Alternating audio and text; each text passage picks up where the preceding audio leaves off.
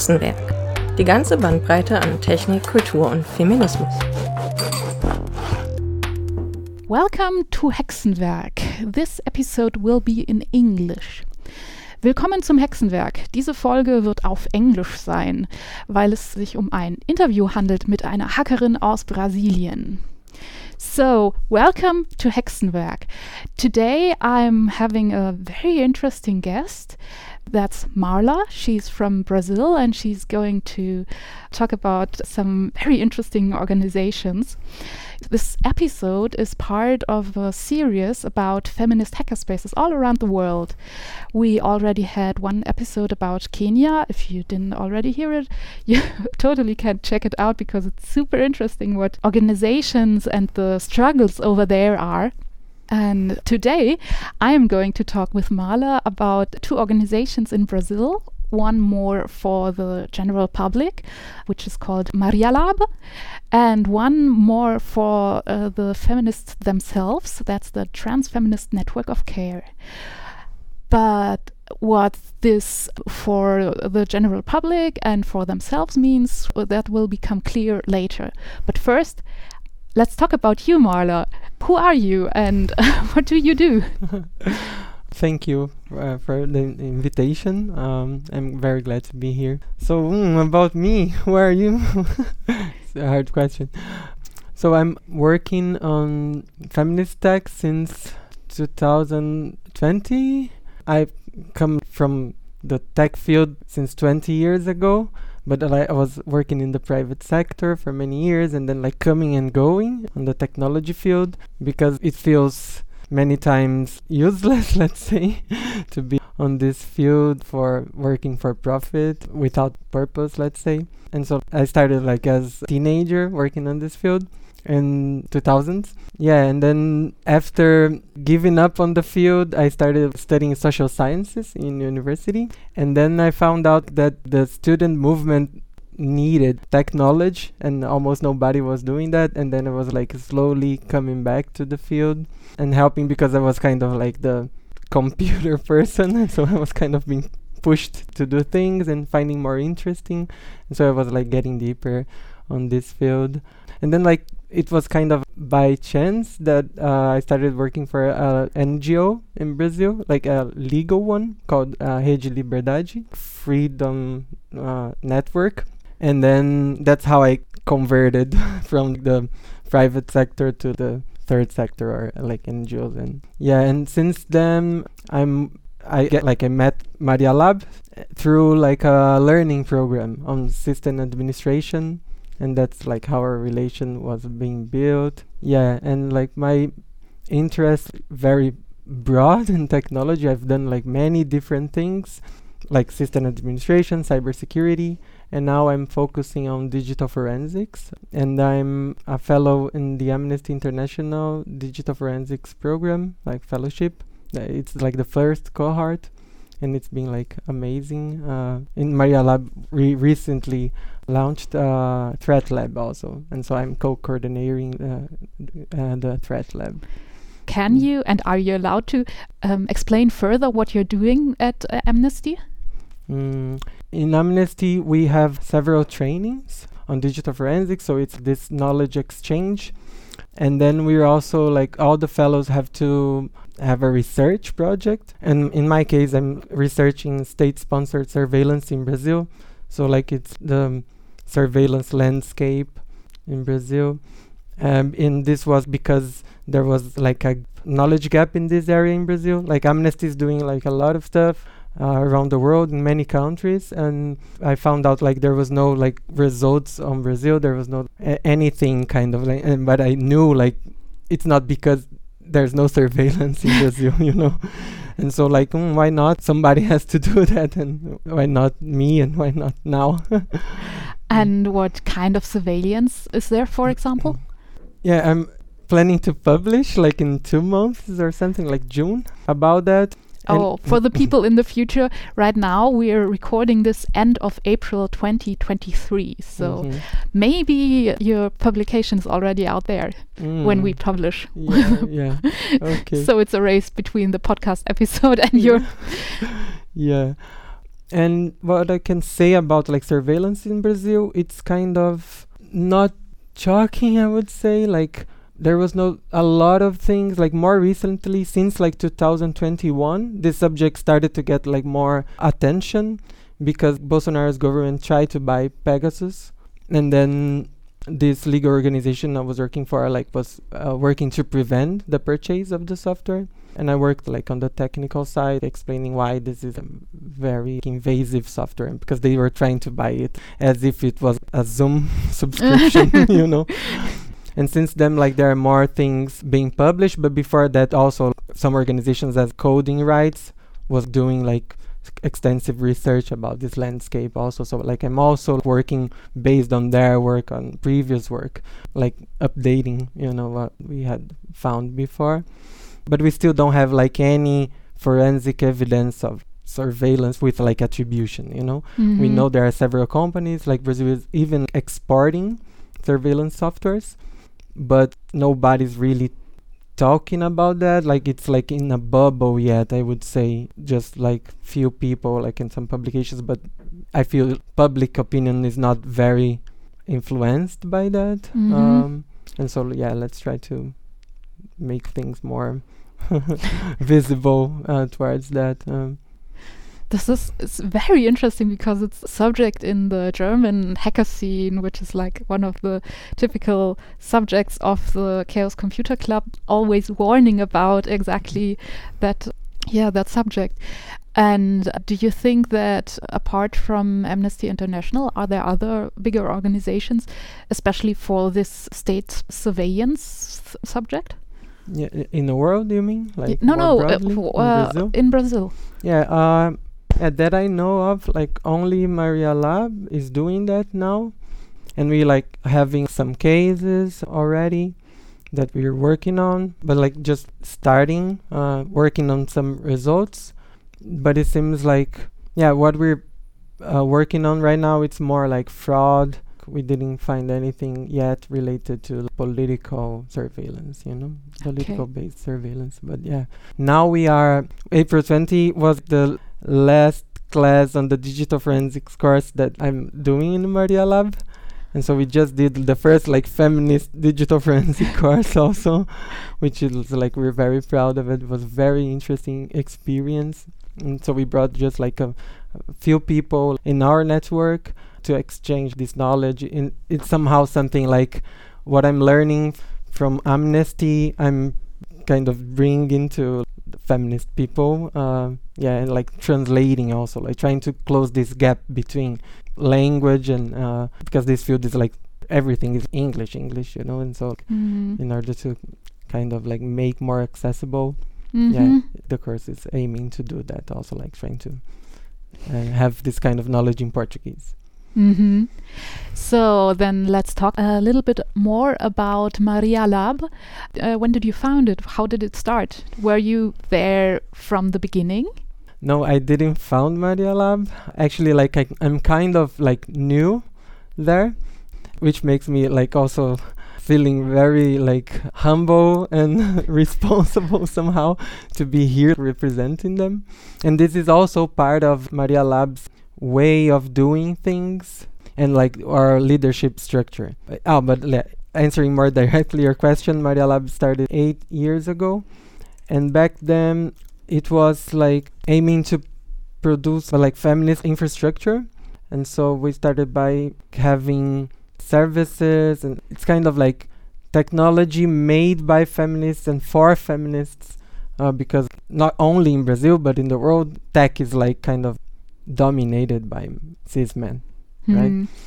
and so aiming to change that it's how maria lab started and i'm very proud to be here now as like their starting as a student you know like Mhm. on their program so i'm kind of like a creature maria lab's creature somehow Yes, I, I totally can feel that. I also feel like a creature of the Haecksen. and there are so that it's it's also a kind of a story that totally predates oneself, and uh, yeah, you can build on it. And I think that's also the idea to that is kind of carried on. yeah. yeah. And do you know something about the development of Maria Lab? How did it, for example, develop during the pandemic? In the beginning, Maria Lab was also like it had this proactive objective of building feminist in- infrastructure, but we were also giving support to women and trans people according to their needs. So like very reactive. And so we're still kind of doing that, but now more organized, let's say. And in March 10, we launched uh, Maria da Ajuda, which is the first Brazilian feminist helpline.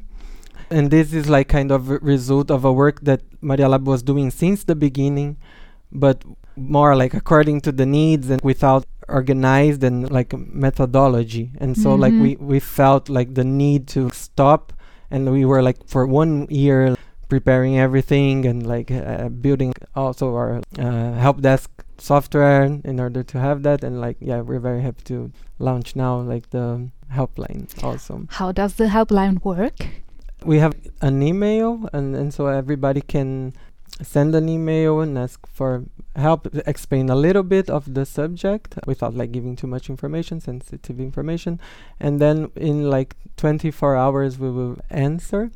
And we have like kind of some roles um, and so layers in this support. So like the first layer we call like atendedoras which is kind of the first engagement let's say Mm-hmm. and then the atendedora's role will be like to find out the context and uh, understand how Maria Lab can help and then filter it, out and then like pass it to the ones who have more knowledge about it or interest also because we have this learning process is like ongoing for us Mm-hmm. so like we can choose like I would like to w- learn more about digital forensics and so the atendedoras will pass the cases to someone more experienced and someone like in a learning position too so we can like build this knowledge it's not like you don't know about that you don't do you know Mm. like uh, we're all like learning Mm. yeah yeah and then also like before the helpline we were doing also uh, communitary network uh, support so in indigenous territories and quilombolas also. And yeah this was very nice. So like we learned a lot from that about not preaching tech from like this hierarchical position Mhm. when we know everything and we will like teach you and you receive our knowledge receive our support. Working with like indigenous people and other marginalized groups care is like very important and also like decolonize our thought like Mhm. that like we, we have something important to to Yeah. learn to teach and then you don't know you have to listen you know and Yes. Yes. so yeah So what what kinds of projects do you do there? Do you go into kind of those uh, areas and just put Wi-Fi up, or how can I imagine that? yeah yeah actually it's like building it's not internet itself it's like communitary networks so like different territories can communicate among themselves Ah. uh you know so outside internet Mhm. uh, and this like has been a huge fight in Brazil also. Brooms which is like more specialized on this field focusing on this field is like having meetings with Anatel which is like the um, organization like controlling communications in Brazil like state organization. And there is like this uh, like a problem about like privatizing the air you know? So like we Oh, like yes. we, we we are not allowed to use like radio frequencies Mhm. and like low frequencies and so like this ha- has been a fight also like to be able to like use the air Are you not allowed because it's it's state owned and nobody may use it, or are you not allowed because there are some companies who own it and you can't use company property? yeah actually it's it's the state but the state is like mumming the private sector so like they can choose like who they will allow to do that and they are prone to do that for companies but like not for indigenous people or feminists you know? Oh, so that's the struggle also. Uh-huh. like it's uh, contr like these contradictions So you're building feminist infrastructure. It's uh, like um, feminist helpline, and also the for indigenous people. We also already talked about uh, economic justice. Is that the same thing with the, the projects with the indigenous people, or is that something else? Yeah, it has something to do for sure, but I think like when we, we talk about like economic justice, it's more related to our uh, learning programs and also like the way Maria Lab works also as an organization. And so like maybe th- this was some somehow like a move in the movements because like before like most of people were doing like activism voluntarily but like in development countries this is very hard because we're already like fighting for survival so much and then like people were like getting tired and facing like burnout and everything. And then we thought like we need to work on care because activism is like about other people you know like this for the outside. But also like if we don't take care of ourselves we will not be able to do this work in long term. You know we will get sick. And so maria lab is always trying to pay the hours for meetings for uh, learning programs also. And so we can because only studying is like a privilege also. Hmm So it's not just the kind of the teachers who are paid, but also the learners. yeah yeah every learner. Yeah we we try to have scholarships let's say for everybody like in the learning programs and also like for people taking notes. We have different roles when you have a course and everybody will like be paid hmm yeah Why is this feminist? Are there kind of structures or goals you have which are like ex- explicitly feminist, apart from the thing being like for equal rights for uh, all genders? this is like always hard a hard question we are being asked like what is like feminist tech Yes. and this is like for us we can say even like we don't know or we can say like it's an open concept. We're trying to answer this question like every day. And so we i think like this is part of the work is like understanding what is feminist tech. And something like we can say like more directly is feminist is like the way we name uh, our servers the name we name our, our services also uh, the way we name like the organization the way we name like different projects and trying to, through language change the way we think about things and the way we think about how technology work. If we study a bit we will see like programming languages were firstly considered uh, female work you know? Mhm. and now like it's like ah made for men but it was not always like that like they cooptated this area for them. It's kind of like doing something new but without forgetting that this was our work uh, Mm. in, like in the, in the past years also. So uh, like it's kind of uh, like reclaiming also Mhm. tech. Like it's reclaiming and also like building new things. Yeah and besides that care is in the center of the work. And i think this is like a main difference between what we see like in learning processes like in normal courses like from private universities when it's more about kind of you need to be ready we ne- you need to be like made bef- even before you start you need to have some knowledge you have to you Mhm, need yeah. to have some background and Mm. maybe it's how we see ourselves also this thing about like being specialists uh, we try to kind of avoid that because then this will like build this gap between people you know like Mhm. it's hard like with tech we're always like thinking we don't know enough me for example like i also gave up on tech because i thought i was obsolete after like stopping for two years and then now it's over I, I will be like mediocre Mhm. and so and then after coming back in the past four years i can see like it's not like that Yes. because it's like becoming obsolete so fast also like Yes, you. Uh, everyone has to learn something new and kind of to just be on the current level. So if you miss something, you can just mm, well, kind of jump back in. Yeah.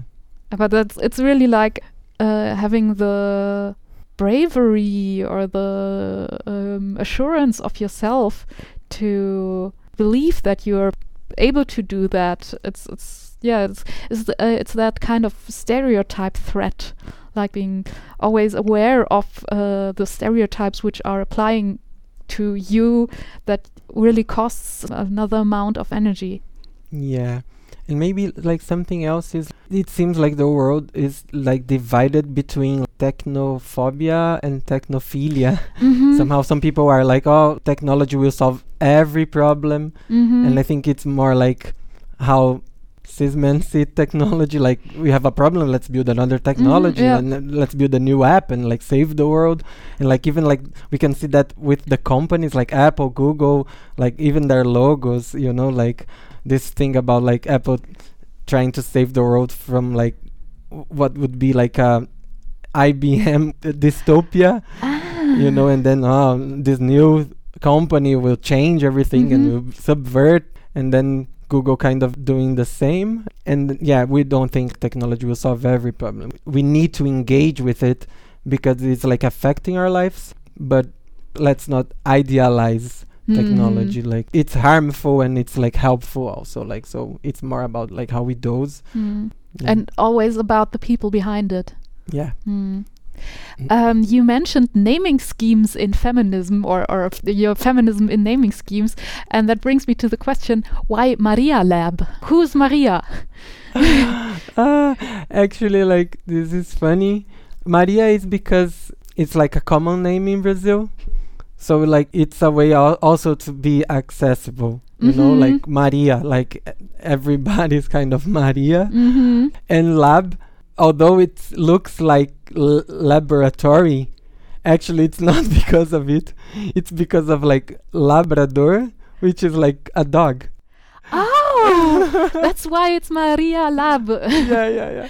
Ah. So, so like also c- somehow like being funny is part of it Mhm, also, you know, mhm. not too serious. Like the threat lab we call like treta lab, which is treta is like a s- uh, slang for like fighting, you know. So like it's like l- laboratory of fighting somehow. It's, it's yeah. Um, and also like Maria da Ajuda, the the helpline's name. It's kind of like Maria that helps. 'Kay. And so like yeah, and it's like yeah, I'm very like surprised always and amazed with like Maria like their creativity. Like I don't feel so good giving na- like naming things as they do, and it's so good. Another question about Maria Lab is uh, you mentioned a special leadership structure. Do you want to elaborate on that? Yeah, our leadership structure is like actually horizontal. We don't have leaders. We call it sociocracy, and it's about having roles, and they are always temporary. So there's no like Maria Labs director or Maria Labs coordinator. That like Mhm. we can in Portuguese to be we have two meanings we have like two two possible interpretations which is i am being coordinator now i'm not the coordinator you know so like i'm being coordinator in this project and then in another project someone else will be or like next year someone else will be and then like also like being here representing Maria Lab is like I'm doing this role now, but I'm not like Maria Lab's like outreach person. And this is part like of the learning process also and diversifying our roles and I think like growth is so different when we, we do that. I am uh, again like an example of it, starting like as like a learner, as a student, and then like now coordinating a project, you know, Mhm. and like I would say we're also like kind of not following common social structure to that. Like you need be an intern, and then you need to go a little f- further step to become like Mhm. junior, and then senior, you know, and then coordinator, and blah blah, and director. So like new people can coordinate a project, and like working in peers also. So we and we Mhm. try to always work with peers, and so someone with like more experience in this specific field will help s- somebody else, and like by the end of like this process, this more junior person is ready for coordinating another project maybe as like the one teaching someone else. And like and so like and we're trying always to like have this space for learners you know Mhm. opened bringing more people and then uh, and letting them go also you know Ah, so it's not also like this thing like we are hiring you you are ours you know oh yes. everybody is also doing like different projects like being Mm. independent having like their own career their own wishes without privatizing their knowledge like intellectual property Mhm. yeah. we're trying to face that also like this structure of power uh, that companies have over us you know like Mm. How many people are you exactly in Maria Lab? Do you kind of have some inner circle? yeah now uh, like uh, yeah we have like kind of some layers also uh, of involvement let's say it's according to like free time also Mhm. How much you want to focus on specific projects you're free to like get more involved or less involved according to your needs also like and mental health also and Mm. to, to address like different problems and now we have seven people in, in this inner circle uh, but like around 10 working like in, in different projects with less or more involvement Mm. Mhm. So that was our uh, look at the Maria Lab, which um, is more focused on the outside, like giving workshops to other people, uh, providing infrastructure for other people. And now let's talk about the Trans Feminist Network of Digital Care, which is more like for the inside or for the people who are in this network but yeah let's let's talk about that how many people are there what do they do Okay.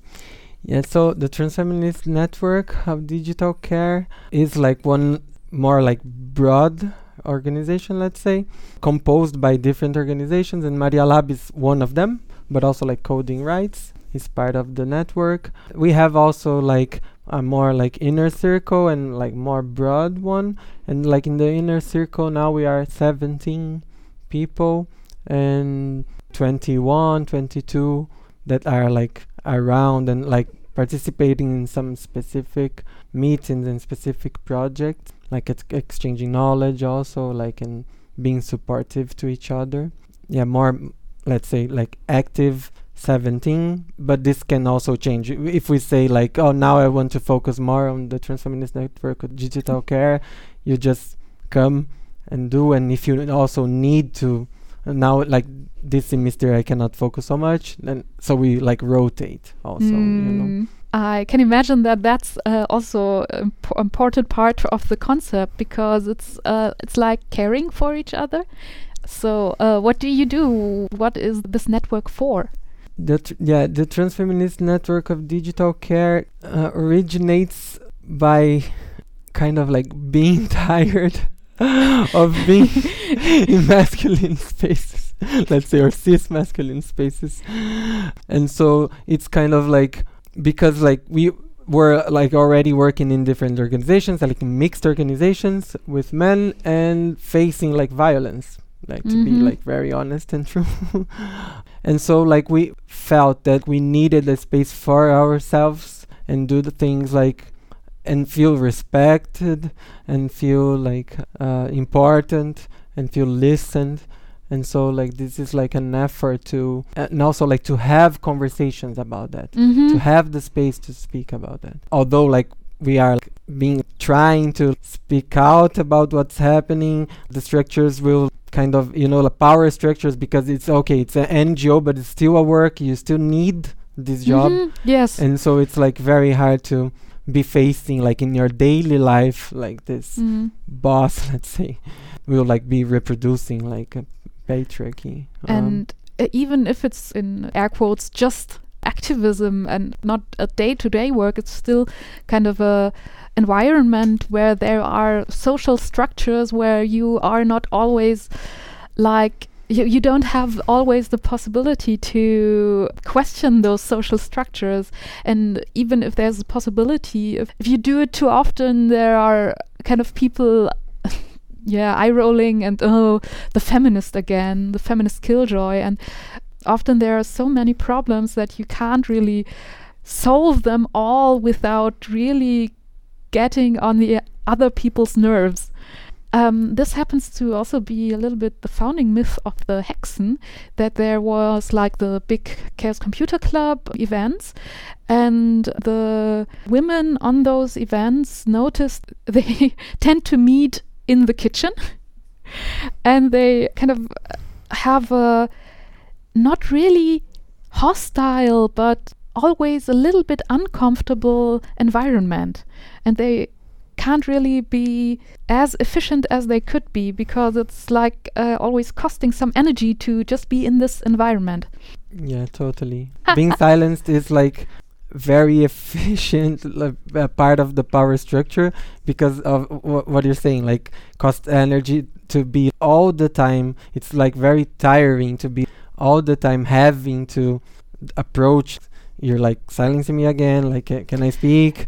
And then you and know. and also respecting their feelings. It's like uh, if uh, i always notice that the men or the patriarchy defenders are always kind of accusing the feminists about being emotional but then they self are like super weak with their emotions and like easily offended and very much afraid and uh, that's like yeah the name of the network is Transfeminist Network of Digital Care.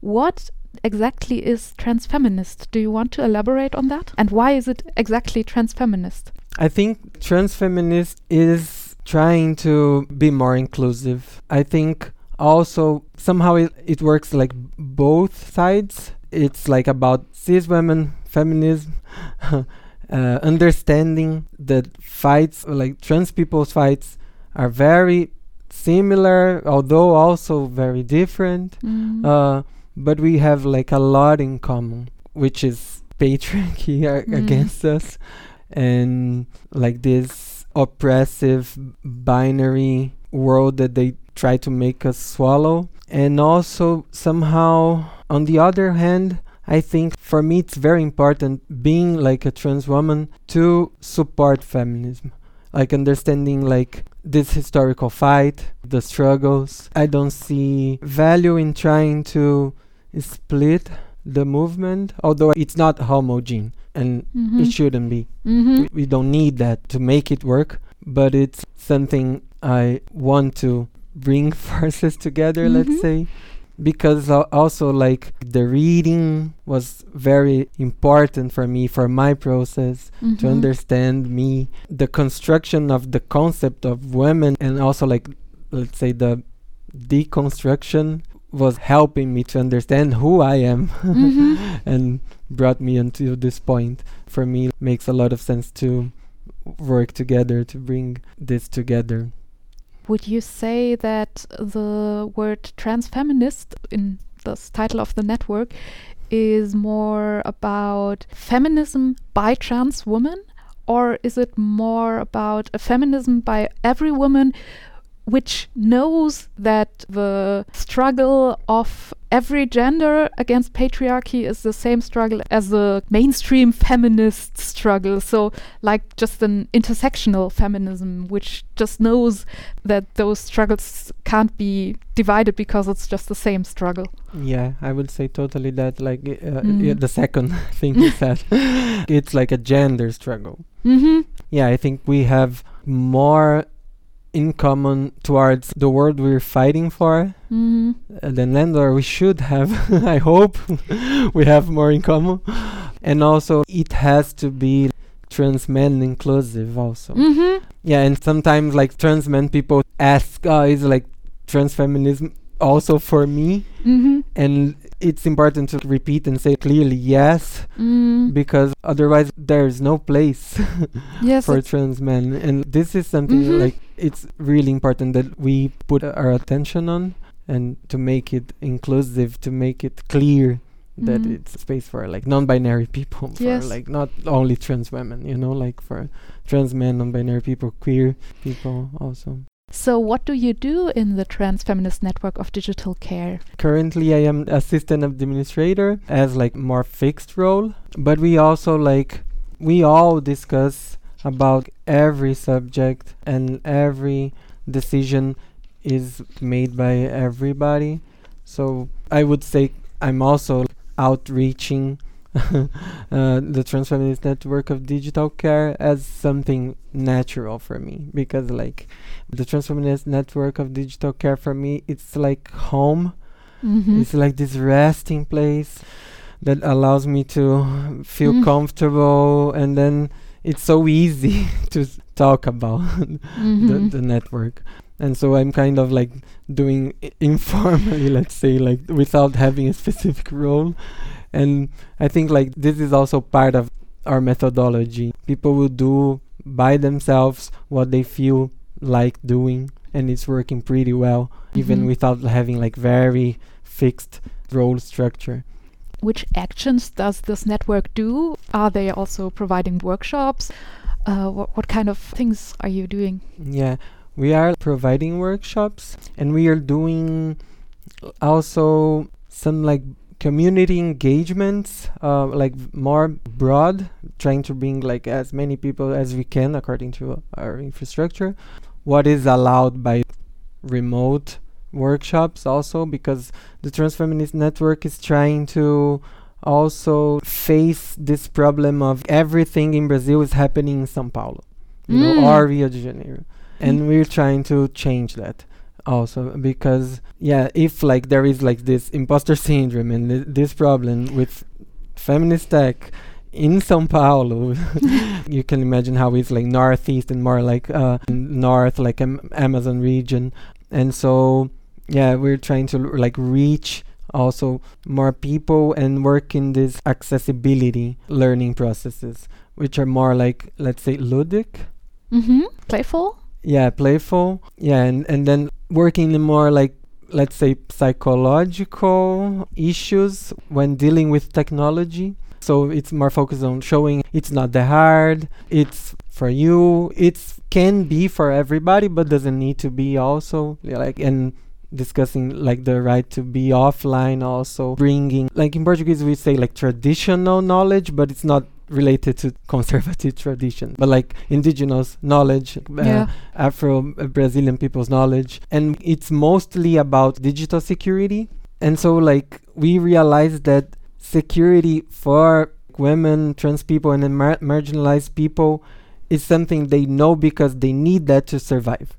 When you're going out on the street, even though you don't systematize this knowledge, like I have a methodology, but we have our methodologies. Mhm. you know like where you can go when how alone or with a company and all of it is like security. So we're like telling people like you already know and then they can like feel they can teach us because of it. We, we will ask them and learn also from them. Yeah and then only like maybe add that like in the digital perspective is kind of the same and so working with like metaphors and also like this we have this program that occurred during pandemics called Gincana Monstra, which is kind of monster game somehow. Mhm. And we have uh, Gincana Monstra is published in Spanish, Portuguese, and English, so everybody can access.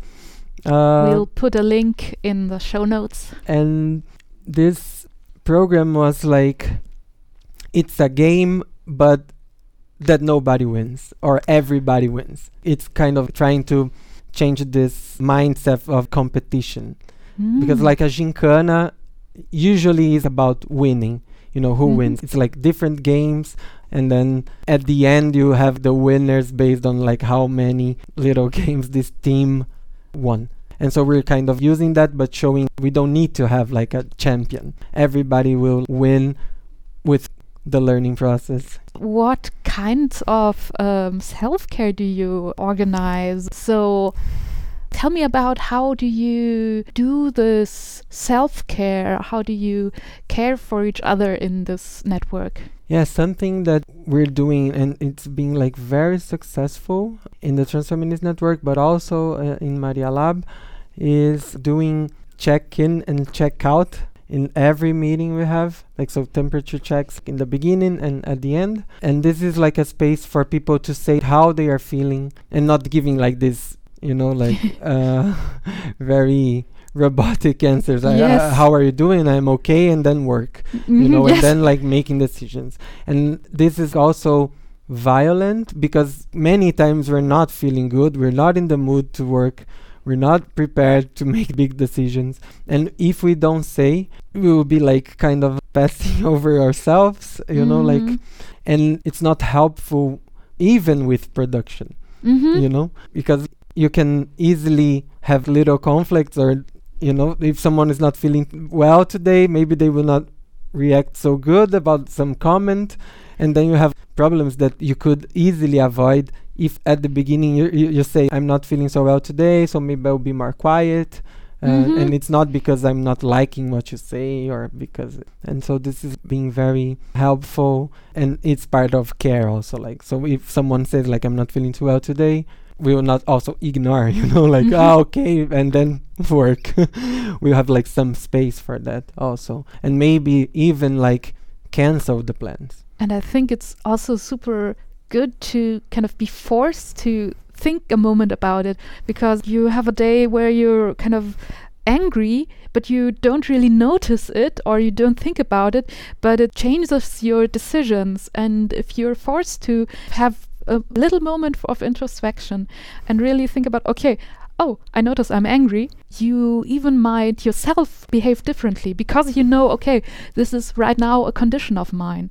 And also, well, that's also kind of a feminist uh, talking point with the emotions are everywhere. And by saying, okay, I'm the rational, normal, male, just spirit and no body person, which is like an Uh-huh. idea of the century of enlightenment, and there's just the brain or just the mind which is like dominating everything, and everyone who has emotions is weak and lesser. And as a man having this idea of themselves, they brush over the emotions which mm, maybe like huh, which are normalized to be rational, like being angry or feeling powerful, which are also some kinds of emotions and which are also kind of changing the room. And I, I really like this idea that you also notice those.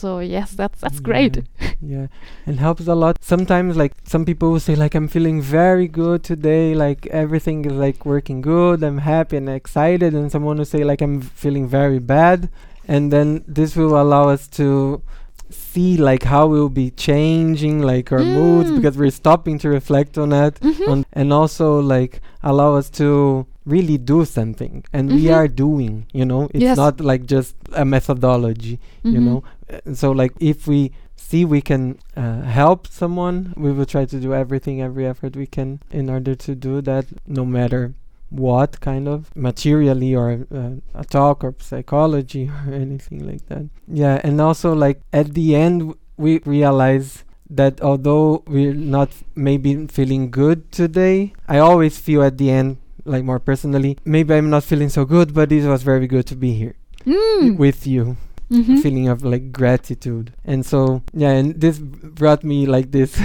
thing of this perspective also of like anti-work that uh, i think the transfeminist w- uh, network of digital care kind of challenges the concept of what is work also Mhm. because we're kind of this internal perspective is also kind of some people will consider like talking about yourself talking about how you're feeling it's like wasting time Mhm. and so we we will neglect our problems and then accumulate them and then like Mhm. burn out and then even for productivity Mhm. doesn't work or like it's Yeah. only like it's not It's um, not durable, sustainable. sustainable sustainable yeah In the pre talk, you mentioned a very interesting citation, which is payment is not the reward for work, but its condition. What do you mean with that? Yeah, I think payment is a condition for work is like very material because like it's about human rights, you know, Mm-hmm. having the conditions to live, the conditions to want to produce something, want to do something. It cannot be like only because we have to change the world. There are already so many problems Mm-hmm. uh, that we have to face towards the outside and it's too heavy to work on your surroundings and like grassroots movements and also like it's kind of feels like a war Mm. the way we're we're living in Brazil right now and so this is yeah it's very hard that doing this work and being the most affected like because we're doing this work because we are the most affected. You know Mhm. like it's transfeminism because like we're suffering violence every day. And then besides that like having to beg for a more stable life it's too much. And so this is something i would say it's like very hard on the field because of the structures of fundings also. Our time is not the funders time and also like regarding this time frame of projects one year is not enough one year is like too stressful because you Mhm. start a project right now and you have to be thinking about a funding raise already Mm. and then it's Yeah. becomes too much Mm. and so yeah i think thinking that payment is condition we need to like think about how like funding should work especially for feminist movements Mm. So um, I'm getting to the end of the Transfeminine Network of Digital Care blog. Do you have a founding myth? Do you have kind of a founding story or something that happened and you knew, oh, we need that? i don't know actually Okay. maybe but maybe it's like not a f- founding myth but maybe more raw somehow. Or like the this comes from realizing it's enough you know? Mhm. enough of like not having space enough of not having our voices listened. Uh, let's do ourselves and it's working pretty well. We're not Hmm. missing anything So, uh, coming to the end, I want to ask you about general feminist topics in Brazil. So, what are the problems that uh, feminism is dealing with in Brazil? What things are you trying to change? Yeah, right now, I think the main thing in my head, at least, is being like this red pill movement. Mm. I don't know if I've heard of it. Uh, I don't know how broad is that now, like internationally, but like it's like this red pill stuff. It's like about misogynist groups taking Oh. matrix pill and waking up. Oh my god, I think we have to elaborate a little bit on that. That's like incel movement who uh, say they wake up or see the light or see the real order of things and they think they see that all the feminism is like stealing them the women they rightfully deserve or the the sex they rightfully deserve. And so that's the red pill movement and what's uh, is it strong in brazil Yeah, yeah, it's like mostly this thing you were saying, like actually, like cis men are feeling weak, so weak, you know, even like a little scratch is like making a huge damage on their ego, it seems.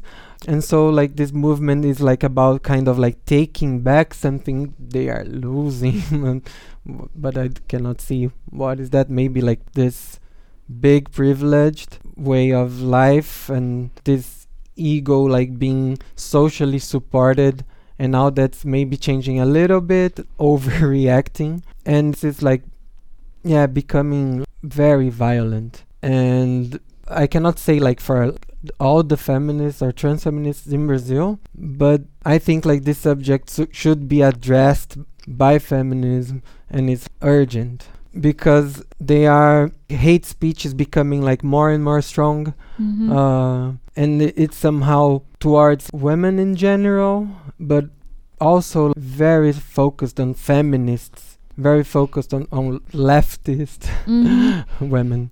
And so like they want this conservative women like housewife Mhm. uh, you know, doing Yeah. all the hard work for them and still calling them like yeah. fragile and weak.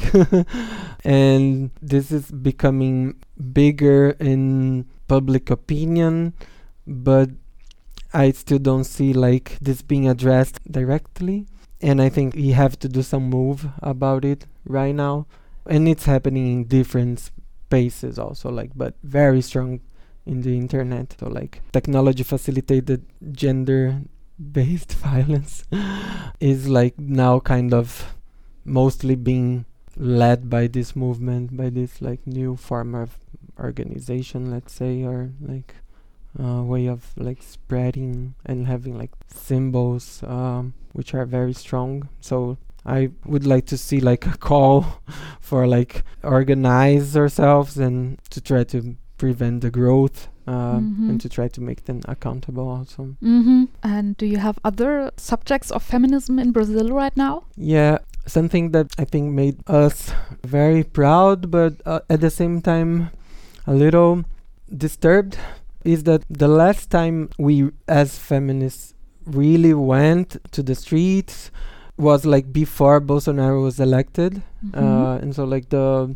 demonstration was kind of had this hashtag, let's say, ele não, which is not him. Mhm. Uh, Mhm.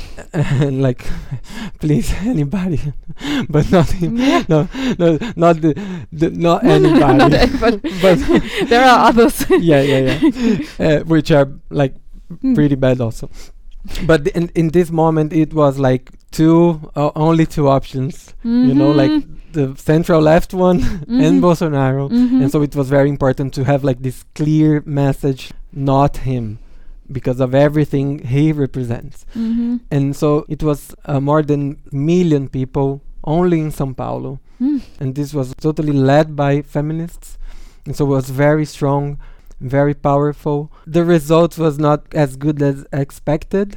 Somehow it turned into more popularity to Bolsonaro. Oh, oh. You know, so like it was so strong, like not him and this him was Mhm. maybe more strong than not. Mhm. and then I, I think like after that we kind of felt like what we do now you know felt tired and i Mm. didn't see anything as strong since then and i think also like we need to believe again and like maybe now it's a good moment of like a little resting as we have like a central left government Mhm. uh, so maybe now it's time Mhm. like to build new things, to be creative again, to put our demands. Mm. So I'd like to come to the end. Um, how can one support you? Support MariaLab or f- uh, support the Trans Feminist Network of Digital Care? MariaLab is receiving donations, and you can find the information in our website, which is marialab.org. You can find further information there and how to also reach us and keep in contact. Are, really. are there possibilities next to money how one can support you? Like, Yeah, is there something you're looking for or? uh, while talking to about the podcast, we were like, oh, excited to like do our podcast also. Like, so you were like inspiring us also. oh, cool. yeah, and so I don't know, maybe we could like exchange yes, totally. knowledge about that. And, like, Yes. and as we are like a network, maybe like building or like expanding this network can really like support not only us but the whole movement. hmm Yeah. So great. It was so nice to have you here. And I'm so thankful for all the information, for all the things you told me and told the audience. One can find links and uh, information about all the things we talked about in the show notes, as well as uh, details on how to donate to MariaLab and also how to donate to Haecksen. So, if the listener wants to support MariaLab, please donate, please help the feminism all over the world. And I wish you a very nice day and thank you for being here, Marla. Thank you. It was very nice to be with you and spend this time together. I hope we can meet again.